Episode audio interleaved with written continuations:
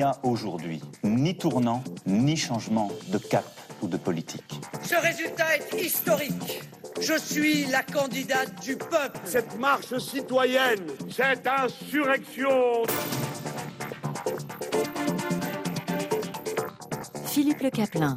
Le décryptage de la vie politique en France, c'est maintenant sur RFI et c'est avec vous, Virginie Martin. Bonsoir. Bonsoir. Politologue, responsable du conseil scientifique de la revue Politique et parlementaire. Alors, deux enquêtes ont été ouvertes par la justice sur l'intervention des cabinets de conseil dans les campagnes électorales d'Emmanuel Macron en 2017 et 2022. Il s'agit de savoir si ces sociétés n'auraient pas indûment bénéficié de contrats publics en échange de leur intervention gratuitement auprès du candidat. Le président de la République est protégé par son immunité euh, pénale, prévue à l'article 67 de la Constitution, euh, s'est expliqué là-dessus avant-hier. Mes comptes de campagne de 2017, ils ont déjà été soumis à toutes les procédures, euh, aux juges, ils ont été validés par les procédures que nos lois prévoient. Ceux de 2022 sont en chemin comme tous les candidats. Moi, je pense que c'est une très bonne chose que toute la lumière soit faite et que la transparence soit faite. Et c'est sur ce sujet qu'a été ouverte une instruction euh, judiciaire. Bon, bah, il faut que la justice fasse le travail sur ce sujet. Certains voudraient le politiser. Je veux que la justice fasse son travail de manière normale. Quant au ministre de l'économie et des finances, Bruno Le Maire, il reconnaît qu'il y a eu des abus dans le passé. C'était sur France 3 à midi. Je le reconnais bien volontiers. Je pense que nous sommes allés trop loin. C'est ce gouvernement, des gouvernements précédents, des majorités précédentes, dans le fond, on avait pris sans doute trop l'habitude de dire voilà, l'administration n'est pas capable de faire ce travail, on va externaliser et demander à des cabinets de conseil. Je pense qu'il y a eu effectivement une dérive, que cette dérive a été corrigée, corrigée notamment par la circulaire de la Première ministre qui a demandé à toutes les administrations de réduire de 15% le recours au cabinet de conseil. Nous avons fait le nécessaire au ministère de l'économie et des finances. Quand on compare le premier semestre 2021 et le premier semestre 2022, à Bercy, nous avons réduit de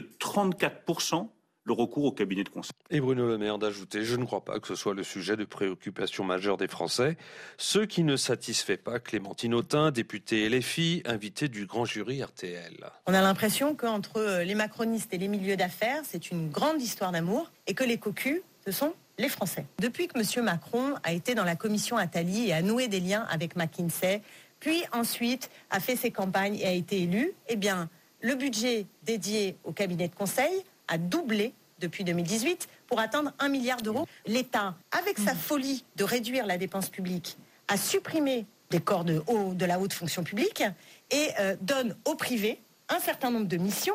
On perd de l'argent et c'est pourquoi je dis que ce sont les Français qui sont cocus parce que l'administration doit pouvoir le faire. Et je vous dis que Emmanuel Macron et ses amis sont les fossoyeurs méthodiques de l'État. Virginie Martin, euh, fossoyeur de l'État, en tout cas, euh, cela relance l'idée que Emmanuel Macron est le président des riches du côté des cabinets de conseil qui se gavent avec plusieurs millions d'euros à chaque étude.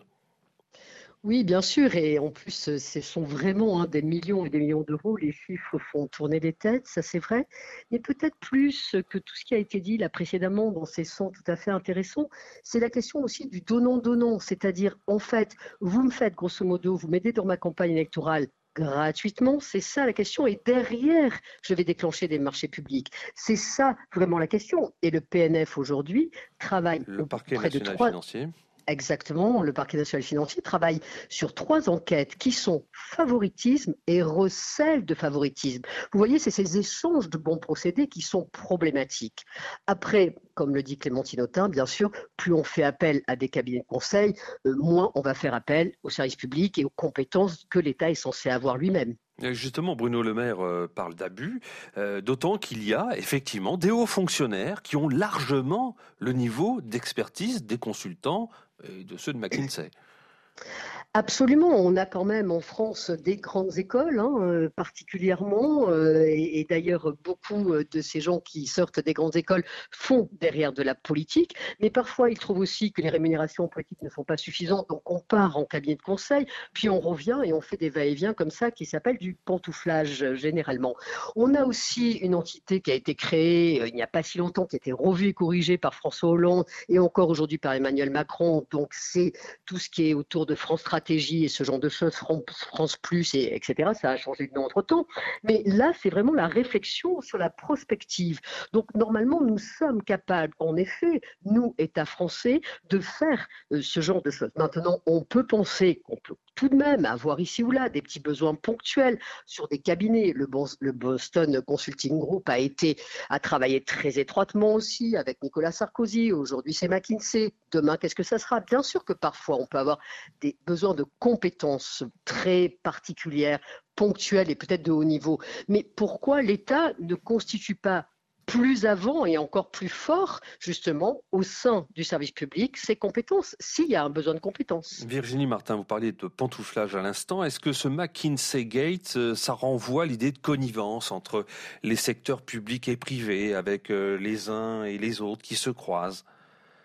Oui, bien sûr, bien sûr, c'est vraiment le, problème hein, de cette collusion, euh, de cette endogamie. Hein, euh, évidemment, quand Emmanuel Macron dit ce n'est pas politique, c'est éminemment politique. Ce n'est d'ailleurs quasiment que politique. Et cette endogamie sociologiquement pose un, grave problème parce qu'il y a toujours un peu cette sensation qu'il y a une espèce de loi d'airain de l'oligarchie où finalement, à la fin, euh, que quelques-uns partagent un gâteau énorme qui soit parfois un peu public, parfois un peu privé. Et c'est vraiment très désagréable euh, en termes d'image et en termes surtout évidemment de confiance que peuvent faire ou pas les Français et les Françaises à l'égard de la chose politique. Avec des nominations récemment. Hein. Oui, alors évidemment, on, pense aussi à des nominations euh, dans le pantouflage euh, comme Christophe Castaner au port de Marseille, Jean Castex à la RATP. Donc on recase hein, euh, sans fin comme cela des gens qui ont eu des fonctions publiques et qui vont retrouver plus ou moins du parapublic ou plus ou moins du privé à des hauts niveaux et qui vont après pouvoir revenir. Vous écoutez Dimanche Politique sur RFI. C'est à lire aujourd'hui dans le journal du dimanche. Le ministre des Comptes publics qui déclare qu'il faut valoriser ceux qui font avancer le pays. Précisément, Gabriel Attal parle d'aider les laborieux qui se lèvent tous les matins en ayant le sentiment de travailler pour d'autres. Il s'est ensuite expliqué sur BFM. Vous avez des Français qui travaillent dur et qui ont le sentiment, et parfois c'est pas qu'un sentiment, de ne pas réussir à boucler euh, leur fin de mois et que l'essentiel euh, des propos qu'on tient ou euh, des actions qu'on mène porte non pas sur eux mais sur d'autres, sur des personnes qui ne travaillent pas. Ce qu'on doit faire, c'est inciter effectivement à la reprise d'emploi, valoriser financièrement ceux qui travaillent, avoir des règles, notamment sur l'assurance chômage, mmh. pour inciter davantage à la reprise d'emploi. Et c'est ce qu'on va faire, effectivement, en ayant des règles euh, d'assurance chômage plus incitatives à la reprise d'emploi. La réaction de Fabien Roussel, le chef du Parti communiste, sur Radio J. Gabriel Attal fracture encore les Français en disant ça. Moi, je vais l'emmener dans ma circonscription parler aux salariés de Valourec, euh, dont le groupe vient de décider de fermer le site de Saint-Sol. Euh, L'État français est, actionnaire de ce groupe. Quand il parle de ceux qui se lèvent tôt, en faisant référence à cette phrase de Nicolas Sarkozy, il devrait penser à la France, à tous les Français, et notamment ceux qui ont des compétences et qui sont privés de leur travail. Qu'est-ce qu'il dit à ces salariés qui sont payés à, à 1600 euros net alors qu'ils ont 10-15 euh, ans d'ancienneté? Macron qui cite Sarkozy, cela situe le président de la République résolument à droite, Virginie Martin. Oui, bien sûr, hein, on a tous en tête euh, le travailler plus pour gagner plus de Nicolas Sarkozy, bien entendu, mais rappelons-nous aussi hein, des propos d'Emmanuel Macron lui-même. Hein. Il suffit de traverser la rue pour trouver un travail, euh, les allocations et les systèmes sociaux nous coûtent un pognon de dingue. Donc, si vous voulez, il y a quand même une petite musique euh, là-dessus qui est habituelle. Maintenant, effectivement, de toute façon, la sociologie électorale d'Emmanuel Macron est une sociologie de droite. De toute façon, si je puis dire, les électeurs et les électrices ne se trompent pas, ils entendent bien de toute façon que le en même temps d'Emmanuel Macron est un en même temps de droite. C'est très clair. Les plus âgés euh, votent pour Emmanuel Macron, ceux qui ont euh, le plus grand patrimoine, ceux qui sont les mieux diplômés et ceux qui sont les plus riches. Donc on voit bien que de toute façon, électoralement, sa sociologie, si lui ne veut pas se dire de droite, sa sociologie électorale le situe bien à droite. Est-ce qu'il faut mettre cette déclaration en perspective avec ce qui se passe au parti LR actuellement, le parti qui s'apprête, euh, les Républicains, à désigner son nouveau président? Il me semble, il me semble, puisque ça n'a échappé à personne, évidemment, que euh, aujourd'hui la majorité a une majorité très relative à l'Assemblée nationale. Ils ont toujours besoin hein, de leur droite, c'est-à-dire des républicains, pour pouvoir consolider euh, des majorités ou juste pour pouvoir passer euh, avec une majorité. Donc les LR sont devenus vraiment le faiseur de roi aujourd'hui et le faiseur de loi. Donc c'est très important quand même pour eux de ne pas se laisser trop dépasser à la fois séduire les LR, mais ne pas se faire dépasser non plus par LR, par des discours qui seraient considérés comme trop à gauche. Et aujourd'hui, c'est vrai que la bataille est tendue entre Rotaillot, Pradier et Ciotti, qui veulent tous les droits, tous les trois la présidence des Républicains.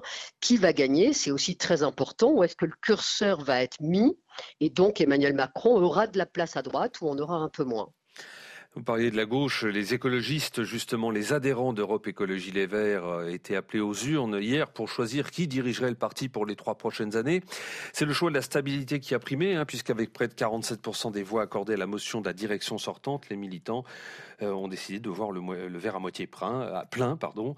Euh, il faut noter quand même que Sandrine Rousseau n'arrive qu'en troisième position. C'est donc un échec cinglant pour elle qui n'a cessé pourtant d'occuper les médias avec des déclarations tonitruantes.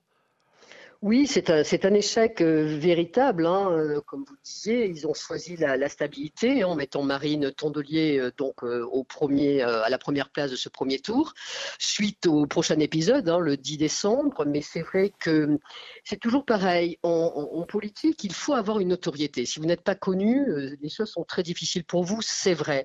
Mais là, finalement, Sandrine Rousseau, est-ce qu'elle n'a pas un effet de boomerang de son buzz médiatique un peu permanent? Est-ce que finalement, euh, ça a travaillé sa crédibilité, sa compétence, sa possibilité d'être calme et sereine dans un débat politique et de porter finalement les couleurs d'un parti euh, pour la conquête du pouvoir Un mmh. parti, c'est quand même fait pour ça. C'est pas la conquête médiatique, c'est la conquête du pouvoir.